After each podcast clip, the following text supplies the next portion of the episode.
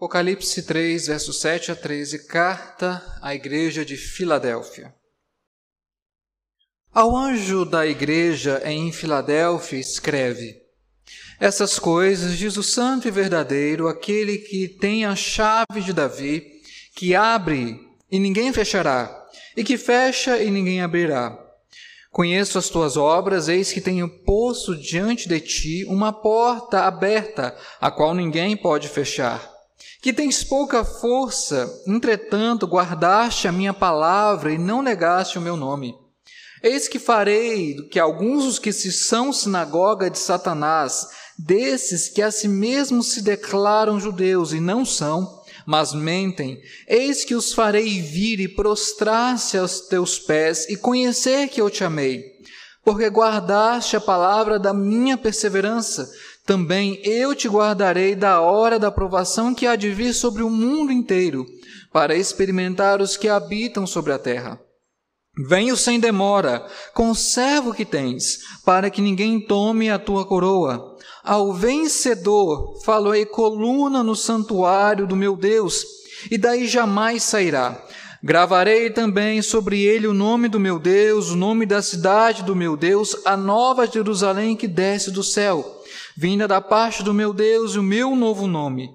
Quem tem ouvidos, ouça o que o Espírito diz às igrejas. Há alguns homens, alguns pregadores, que eles têm uma capacidade formidável de lidar com questões difíceis com palavras simples. Poucos homens, não são muitos a quem Deus deu essa capacidade.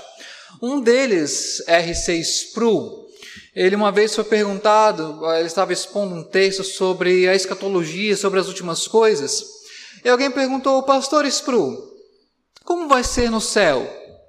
As crianças que morreram na infância, elas irão para o céu como crianças? Ele poderia, como autor de vários livros, pregador internacional, dar várias respostas complexas, falar de várias posições sobre o assunto. Mas ele, ele se resumiu a dizer: Bom, eu não sei. Eu nunca estive lá, mas eu estarei. E com isso, a R.C. Spru deu uma resposta simples para uma questão aparentemente complexa. Outro homem que tem, tinha essa capacidade, mas também está junto a Cristo agora, é John Stott. Não sei se você ouviu falar desse nome. Se não ouviu, pode comprar todos os livros dele. Todos, sem exceção, são recomendáveis. John Stott ele tem um livro pouco conhecido, mas poderoso, chamado Homens com uma Mensagem. É uma história da biografia dos doze apóstolos, uma, um resumo do Novo Testamento. Falando nisso, se você quiser, então, eu tenho duas indicações. Esse livro, Homens com uma Mensagem, você pode é, baixá-lo em PDF, ele não é mais editado, não está mais disponível nas, nas livrarias. Mas tem uma série da Netflix, eu fiz propaganda, mas enfim, não era para falar o, o, streaming, mas você sabe do que eu estou dizendo. Mas uma série da Netflix chamada The Chosen, que também fala dos apóstolos. Sabe o que eu acho interessante do John Stott? Ao expor naquele livro Homens com uma Mensagem, as cartas do Apocalipse, ele coloca para nós cristãos uma questão crucial. Ele diz para nós da igreja não que nós queremos ter, mas a igreja que Cristo quer ter nessa terra, a igreja que ele avalia. Ele diz de forma muito rápida, objetiva, mas ele vai direto ao ponto, dizendo: olha, a igreja verdadeira, ela tem algumas marcas. Ela é santa, ela é humilde, ela é fiel, é uma igreja missionária, é uma igreja evangelizadora. E eu gostaria então de pensar um pouco com a igreja ao longo desse ano, pensando nas várias incertezas pelas quais passamos, sem entrar em debates a respeito de quando vem a vacina ou não, isso infelizmente não compete a nós discutirmos, mas eu queria pensar que são, quais são essas marcas dessa igreja que Cristo quer sobre a terra. Essa igreja que é uma igreja que luta, que batalha, uma igreja militante, uma igreja que passa por tribulações, perseguições, que vê parte dos seus servos sendo perseguidos e alguns deles até mortos por causa do testemunho de Jesus.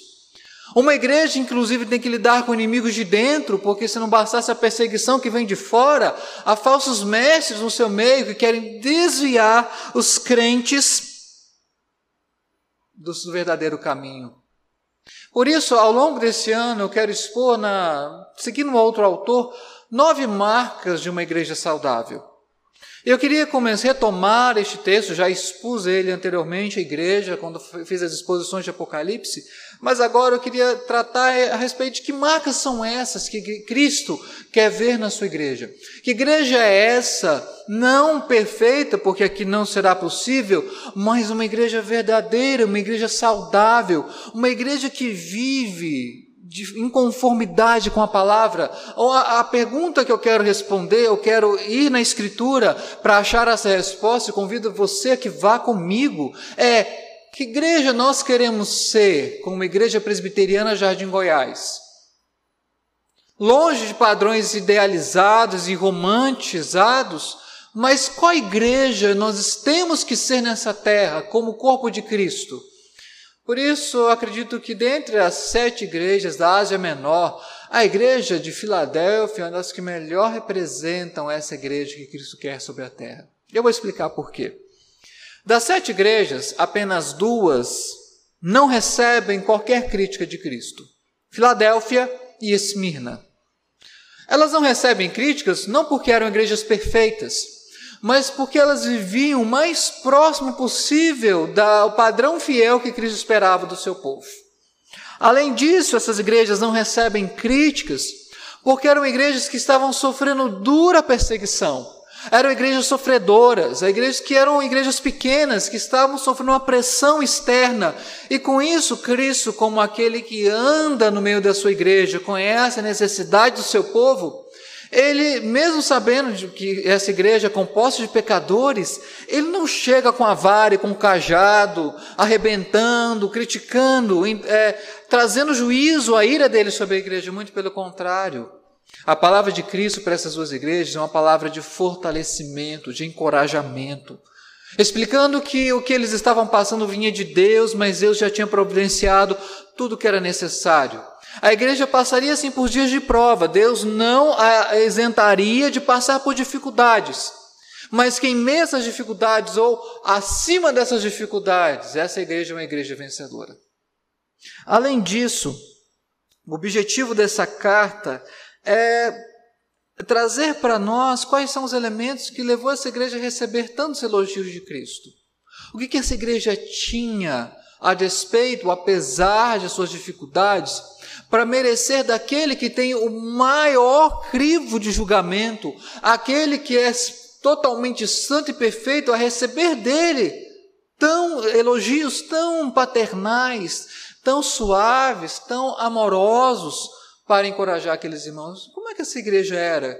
E o que, que nós podemos ver nessa carta que nos dá a direção de qualquer igreja que nós devemos ser aqui nessa terra, o que nós queremos ser enquanto igreja presbiteriana Jardim Goiás. Permita-me falar de algumas características dessa igreja, mas antes disso, só fazer uma rápida introdução sobre a maneira como Cristo ele se apresenta a essa igreja. Em todas as sete cartas, Cristo faz uma apresentação, e nessa carta ele faz uma apresentação bastante significativa. Olha o verso número 7. Eu queria pedir que você lesse comigo agora Apocalipse 3, verso 7, por favor. Apocalipse 3, verso 7, leiamos. Ao anjo da igreja em Filadélfia, escreve: Estas coisas diz o Santo, o verdadeiro, aquele que tem a chave de Davi, que abre e ninguém fechará, e que fecha e ninguém abrirá. Por que, que Cristo se apresenta dessa forma forte e enfática? Ele diz algumas coisas importantes, ele é santo e verdadeiro. O que significa isso? Ele é verdadeiro no sentido de que ele é genuíno, sincero, digno de confiança. As palavras de Cristo são a expressão exata da sua vontade. Ele se coloca como santo e verdadeiro, como aquele em quem a igreja pode confiar, ela não está desamparada, ela não foi jogada ao léu, ela não está sozinha nesse mundo, é órfã, pelo, muito pelo contrário. Ele diz que é aquele que tem a chave de Davi. E essa talvez você não tenha parado para pensar, é uma expressão muito forte no livro de Apocalipse. No capítulo 5, o texto que nós lemos fala aquele que é a raiz de Davi, aquele que tem a chave de Davi. O que isso significa? Essa chave de Davi, essa imagem é baseada no Antigo Testamento, claro, em que Cristo é aquele que detém o poder sobre a salvação e sobre o julgamento. É aquele que tem o controle sobre o destino de todos os homens, aqueles que serão salvos e aqueles que serão condenados.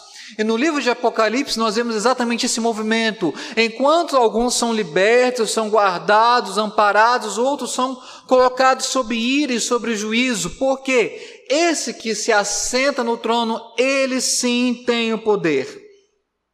Cristo no Novo Testamento é o descendente de Davi porque ele é rei, o rei que governa sobre toda a terra.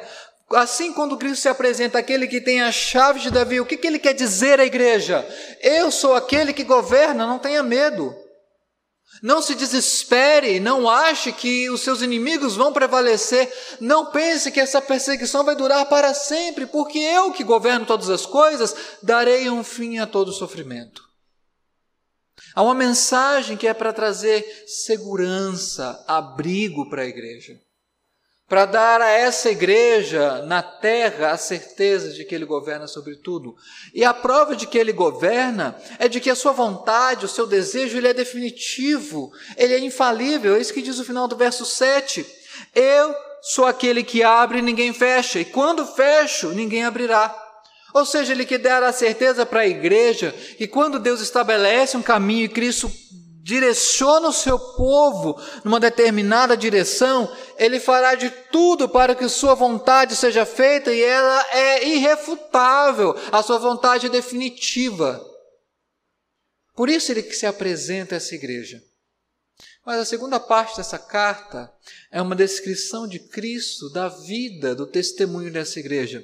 Confira aí, por favor, a partir do verso 8. Apocalipse 7, a partir do verso 8, eu vou ler o verso 8, você pode acompanhar em sua Bíblia.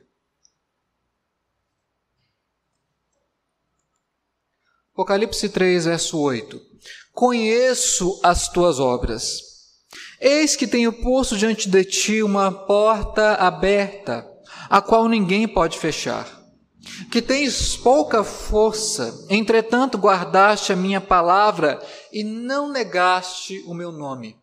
Quando Cristo fala a essa igreja, conheça as tuas obras, ele fala com propriedade. Cristo é aquele, do capítulo 1 de Apocalipse, que anda no meio dos sete castiçais, os sete candeeiros de ouro.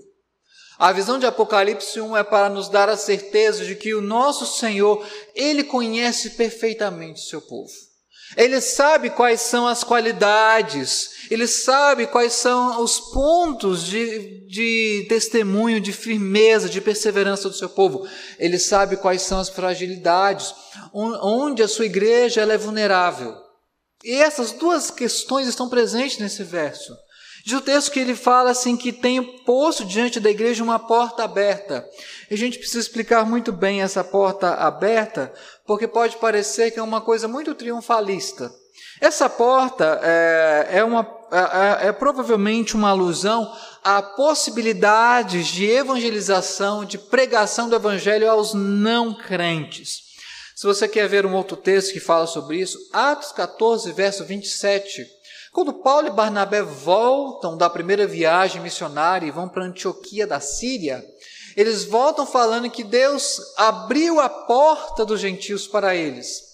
A porta aberta aqui, não no sentido de que a igreja vai triunfar em todas as coisas, será aquela igreja que vai pisar os seus inimigos, que será a cabeça e não cauda. Não é dessa mensagem, infelizmente, muito superficial que nós já ouvimos muito nos nossos dias. A porta aberta aqui é Deus, é Cristo dizendo à igreja que Ele tem dado a essa igreja oportunidades de testemunho que ele tem concedido contato dessa igreja com os não crentes e tem feito com que esse contato seja frutífero. E essa porta ninguém vai fechar. Só que Cristo conhece essa igreja. E ele diz no verso 8 que essa igreja tem pouca força. O que significa dizer que tem pouca força? Pode parecer uma, um aspecto negativo da igreja, né? Falar que a igreja tem pouca força, em outras palavras, que a igreja é fraca, mas não é esse o sentido do texto. Pelo contrário, um sentido positivo, que embora a igreja provavelmente fosse uma igreja pequena, era uma igreja forte no seu testemunho. As igrejas do Novo Testamento, em sua maioria, eu digo as igrejas locais, não eram igrejas grandes. Claro, houve a conversão de mais de 3 mil pessoas quando Pedro pregou no dia de Pentecostes, em Atos 2, mas esses crentes eles foram dispersos, espalhados, eles não ficaram em Jerusalém. As igrejas do Novo Testamento eram igrejas que algumas delas tinham, tinham no máximo 30 pessoas. Só que hoje o padrão de avaliação de igreja é muito diferente. Porque pode ser que para a nossa sociedade, até para evangélicos brasileiros, igrejas fortes são igrejas grandes, que fazem auditórios para milhares de pessoas, que têm centenas de células. Eu não tenho nada contra uma igreja ser grande, deixa eu dizer, deixar isso bem claro. Mas não podemos correr o risco de achar que igreja fiel e verdadeira é igreja mega igreja. Isso é, não é uma verdade. Porque temos aqui uma igreja pequena, perseguida, que tem, Cristo fala que ela tem pouca força, mas o seu testemunho é forte, é firme, é fiel. E por isso, nós não também podemos correr no risco da chamada numerolatria, de querermos simplesmente alcançar números, mais membros, e esquecermos que não é isso que Cristo avalia. Porque o que ele está avaliando aqui é a qualidade do testemunho. O que ele está averiguando aqui é se esses crentes, mesmo poucos, eles são firmes no testemunho dele. Se no contato com os não crentes, eles vivem o evangelho de maneira verdadeira. Porque Cristo conhece a sua igreja, irmãos. E se tem uma coisa que ele conhece, são as nossas incoerências. Quando nós dizemos que seguimos a Ele, mas vivemos como se Ele não existisse durante a semana. Ele conhece muitas vezes quando a igreja ela professa nos seus lábios o nome de Cristo, mas em seu coração está afastada dele, ou esfriou-se no amor, como foi o caso da igreja de Éfeso. Cristo sabe muito bem quando nós tentamos disfarçar a nossa vida e não conseguimos. Mas ele conhece também quando igrejas são pequenas, mas são fortes. Igrejas que têm poucos membros, mas que conseguem sim falar de, em alto e bom som do Evangelho, mesmo em contextos difíceis. E são igrejas, meus irmãos, que não são a igreja de Filadélfia, lá da Ásia Menor, do templo no Novo Testamento da época de João. Igrejas hoje. Nós temos várias dessas igrejas de Filadélfia hoje. Deixa eu ilustrar isso de maneira mais clara. Ah, não sei quanto sabe, ah, para quem já é membro da igreja há algum tempo, já com certeza eu me ouviu falar sobre isso algumas vezes. Uh, meu primeiro campo de trabalho após sair do seminário foi uma congregação de periferia, num bairro chamado Colina. Uh, não sei quantos conhecem o Espírito Santo, meu estado natal, mas é um, um, estado de relevo muito acidentado. E aí as pessoas vão fazendo casas e bairros surgem uh, em, em, realmente em morros assim extremamente elevados.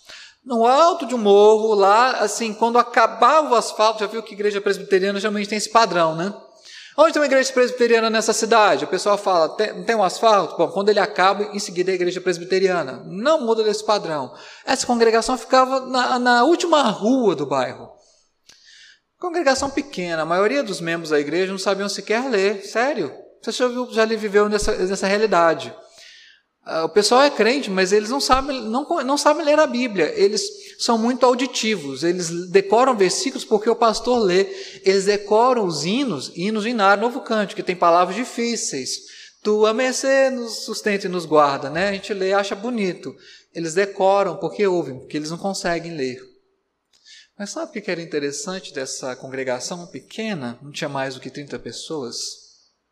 Num bairro de muito tráfico de drogas, de marginalidade, de pobreza. A igreja, muitos daqueles irmãos davam um testemunho muito bonito. Sabe por que, que eles davam um testemunho muito bonito? Porque policial não entrava em algumas ruas do bairro lá, não. Mas um senhor da congregação, ele entrava onde ele queria para pregar o evangelho, com a Bíblia dele debaixo do braço. Incrível, né? O Estado não entrava, mas aquele irmão entrava. Tinha uma irmãzinha chamada Sebastiana, que era dessas que não sabia ler. Mas ela, na panha do café, como era costume lá, no mês de maio, ela ia, acordava de madrugada, levantava cedo, ia para o meio da colheita do café, puxava o café, voltava para casa, se arrumava e ia para a igreja.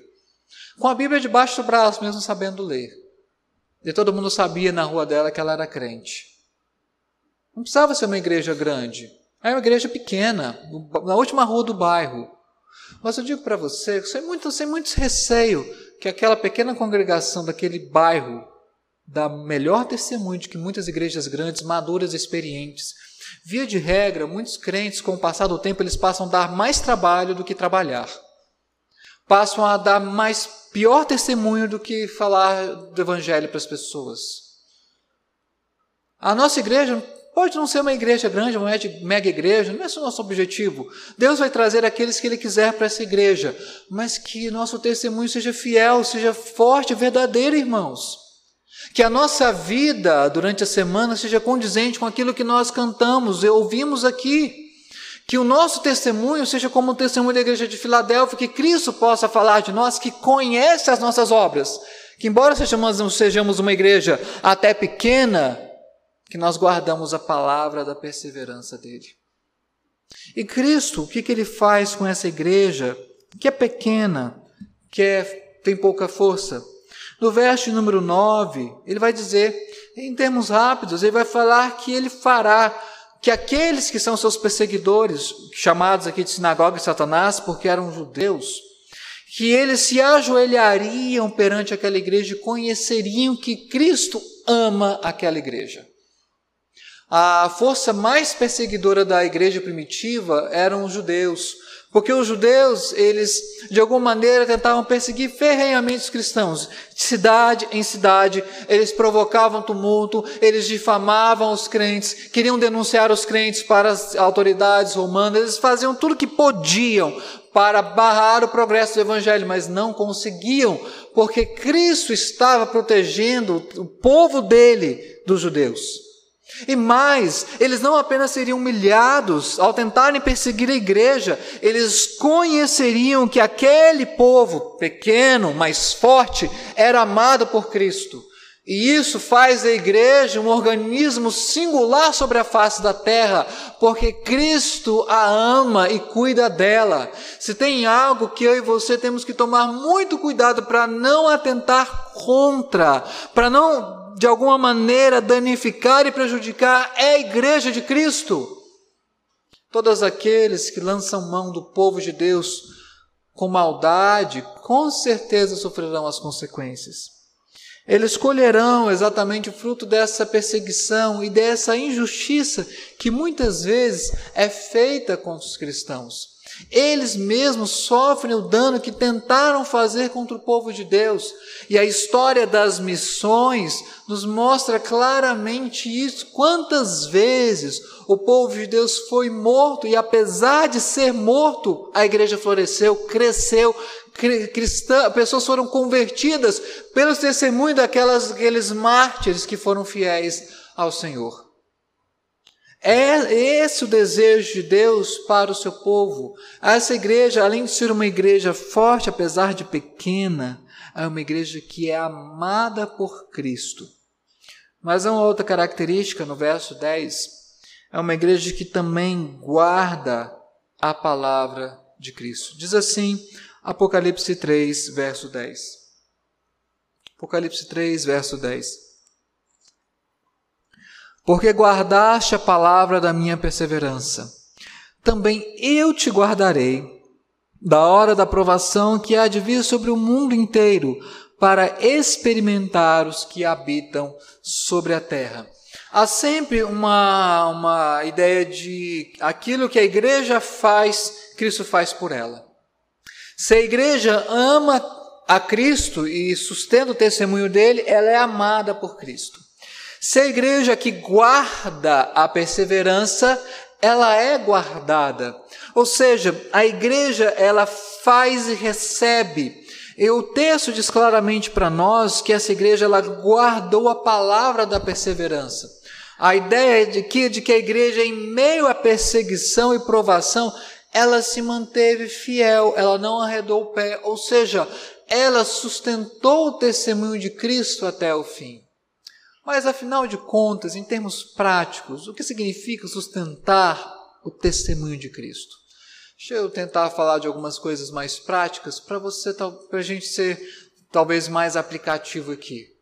Significa que no momento em que sua fé for mais desafiada, mais questionada, é a hora de você estar fortalecido para responder àqueles que te questionam.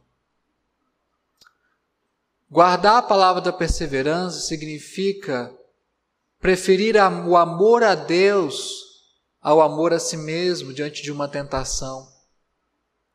Guardar a palavra da perseverança significa preferir agradar a Deus do que aos homens, mesmo que este custe o seu trabalho, uma amizade, a sua própria vida. Guardar a perseverança aqui significa ser conhecido como cristão não da boca para fora, mas por aquilo que você faz, por aquilo que você é em verdade, em essência. Guardar a palavra da perseverança significa, nos meios mais hostis, manter-se firme. É desse tipo de crente que a igreja evangélica hoje precisa. Deixa-me ser um pouco aqui enfático. A igreja hoje não precisa de crentes que procuram polêmica, debates acirrados nas redes sociais, querendo ganhar a brigas à base do grito e de ironias. Ela precisa de pessoas que vivem o evangelho no trabalho, em casa, que vivem uma ética cristã, que vivem de uma maneira cristã em tudo que fazem. A igreja evangélica também não precisa de pessoas que só se filiam à igreja por conveniência, por opção, ah, por afinidade social. Ela precisa de pessoas que vivam a igreja por dentro e fora, pessoas que se engajam no trabalho, que assumem responsabilidade de servir a Cristo independente da circunstância e da consequência. A igreja evangélica não precisa de pessoas também que por seus caprichos migram de igreja por igreja, porque tiveram insatisfação aqui, não foi resolvida, foram para outra igreja, tiveram uma outra insatisfação e assim passaram de igreja por igreja, não ficam em igreja nenhuma. Ela precisa de crentes que saibam suportar a humilhação a injustiça mesmo dentro da igreja, mas que não se deixam dobrar diante das dificuldades. A igreja evangélica brasileira precisa de cristãos como os cristãos de Filadélfia. Eles não se preocupavam em estar acima dos outros, assim como os de Laodiceia, dizer nós somos ricos, nós somos abastados, nós somos suficientes, nós nos bastamos. Mas é uma igreja que falava: Senhor, tem misericórdia de nós, porque a força que nós temos vem de ti. A igreja, ao invés de usar as suas características e prerrogativas, as suas qualidades, na verdade, ela confiava nas qualidades de Cristo, o seu Senhor. Uma igreja que, ao invés de confiar nos seus recursos, confiava nos recursos de Deus para tocar a obra. Essa igreja é elogiada. É essa igreja que seria guardada de uma aprovação que viria sobre o mundo inteiro. Crentes e não crentes. Eu receio que a pandemia ela tenha manifestado muito das divergências, dos pecados, incoerências do povo de Deus. Eu receio que a pandemia, ao invés de ser usada como oportunidade para a igreja ressoar, fazer o evangelho ser conhecido de maneira melhor, pelo contrário, tem feito com que pessoas tivessem ódio dos crentes. É uma aprovação que hoje nós podemos falar que veio sobre o mundo inteiro. Mas ora, se Cristo guardou uma igreja pequena, de poucas pessoas, uma prova dessa no, no primeiro século depois de Cristo, ele vai guardar o seu povo mesmo durante, antes, durante e depois de uma pandemia. Por isso, a minha reflexão é qual igreja que nós queremos, desejamos ser de forma bíblica, quando tudo isso estiver passando nesse período, porque, sinceramente, agora é um momento muito oportuno para as pessoas ouvirem do Evangelho, para elas verem um testemunho fiel e verdadeiro de crentes que servem a Cristo com sinceridade, todos os dias, em todo o tempo. Por fim, é uma igreja que recebe uma promessa maravilhosa. Diz o verso número 12: Ao vencedor faloei coluna no santuário do meu Deus, e daí jamais abrirá. Gravarei também sobre ele o nome do meu Deus, o nome da cidade do meu Deus, a nova Jerusalém, que desce do céu, vinda da parte do meu Deus, e o meu novo nome. Essa são várias referências aqui no verso 12. Primeiro, mais importante do que, tudo, do que essas referências, é que todo cristão aqui ele é considerado um vencedor. É alguém que já é vencedor, não é alguém que vai vencer. Mas Cristo olha não por aquilo que nós simplesmente somos ou nos achamos. Porque tem dia que nós crentes, vamos ser sinceros, nós, nós olhamos para nós mesmos e, e, e falamos: Senhor, que miserável pecador. Pois aquele dia que te fala assim, hoje eu estou um super crente, hoje eu vou pecar pouco, é aquele dia que você mais pisa na bola, mais desagrada a Deus, peca de, de manhã, de tarde, de noite e chega à conclusão de que é fraco e imperfeito. Mas mesmo para esses, a promessa é: você é vencedor, porque não depende de, do que você faz, não, não depende da forma como você se vê, depende de como Cristo te vê, como Cristo te fez e aquilo que Ele fez por você.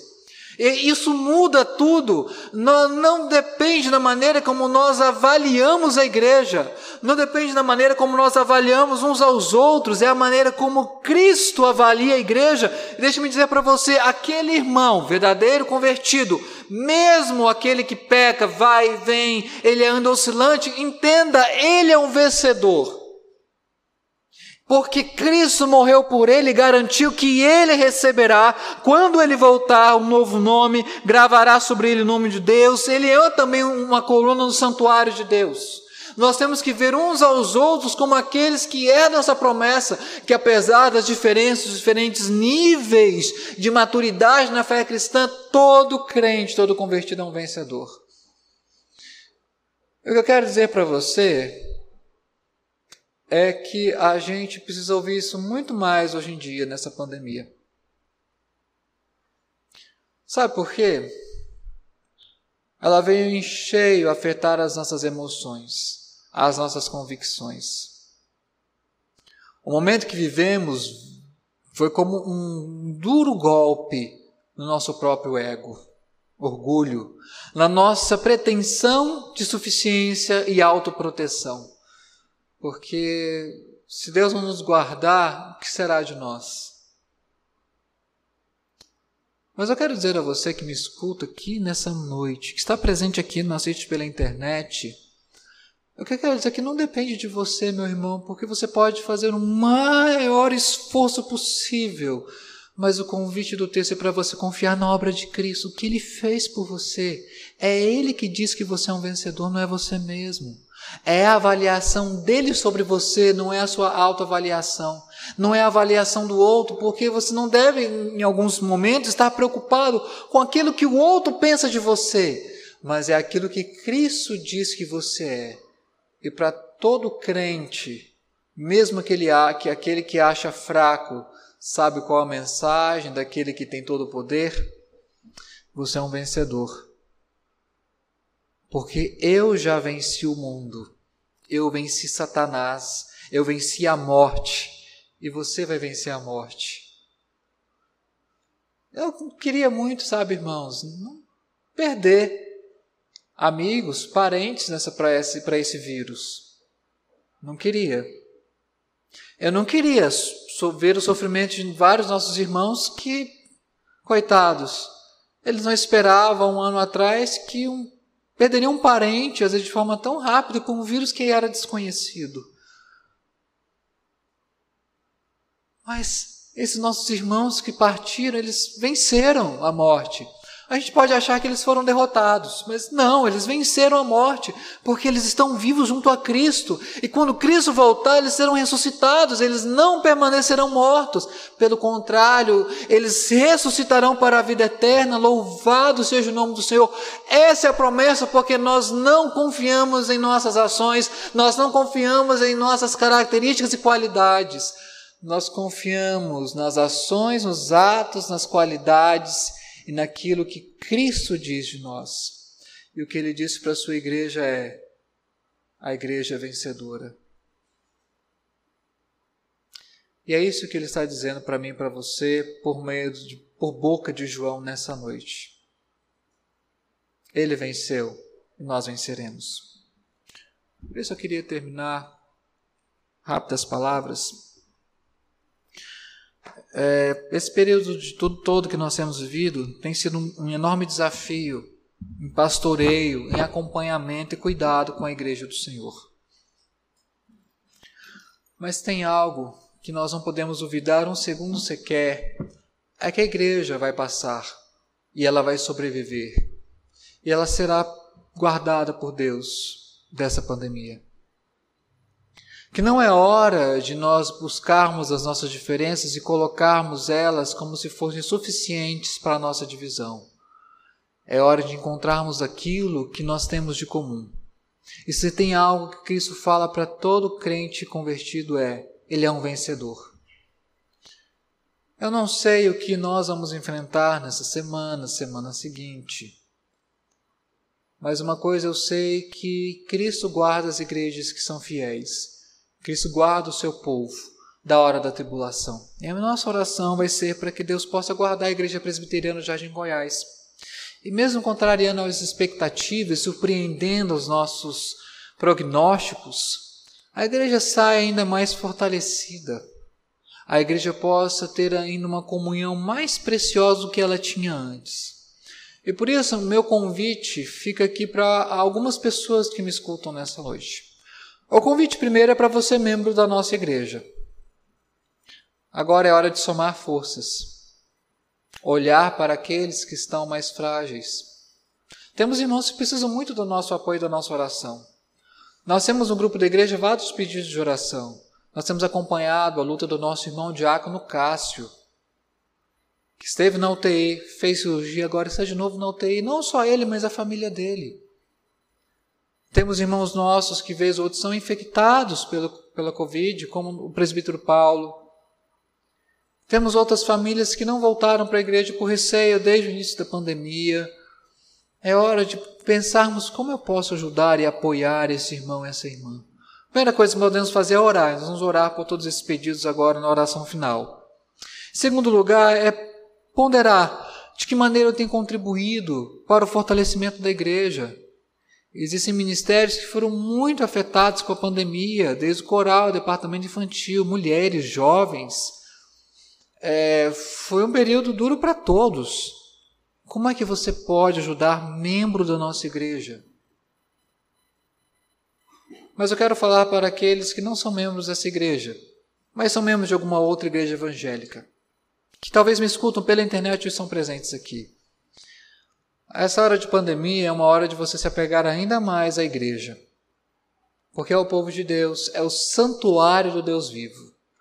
É o local ou o grupo de pessoas que Deus quer para você durante, nessa terra e que Ele prometeu que vai guardar. Não seja um desigrejado, por favor. Não fique alheio. Não seja uma ovelha desgarrada. Se você está afastado ou afastada, agora é hora de voltar reconciliar-se com Deus e com o povo dele, experimentar uma comunhão com o povo dele que talvez você nunca experimentou. E colocar isso diante de Deus, porque Deus faz coisas surpreendentes quando nos dispomos a seguir a vontade dele. Mas eu quero falar também para aqueles, eu pressuponho que muitos dos que, me ouvem talvez não, nem são crentes, não tiveram um encontro verdadeiro, não nasceram de novo. Eu quero dizer para você que não há esperança, segurança maior de que confiar a nossa vida a Cristo Jesus. Entregue a sua vida a Ele. Pare de confiar em si mesmo como se fosse suficiente. Pare de dar desculpas para Cristo, para o Evangelho. O que você pode fazer é que em sua boca confessar que Cristo é o Senhor e, sendo salvo, experimentar uma vida sem igual sobre a face dessa terra.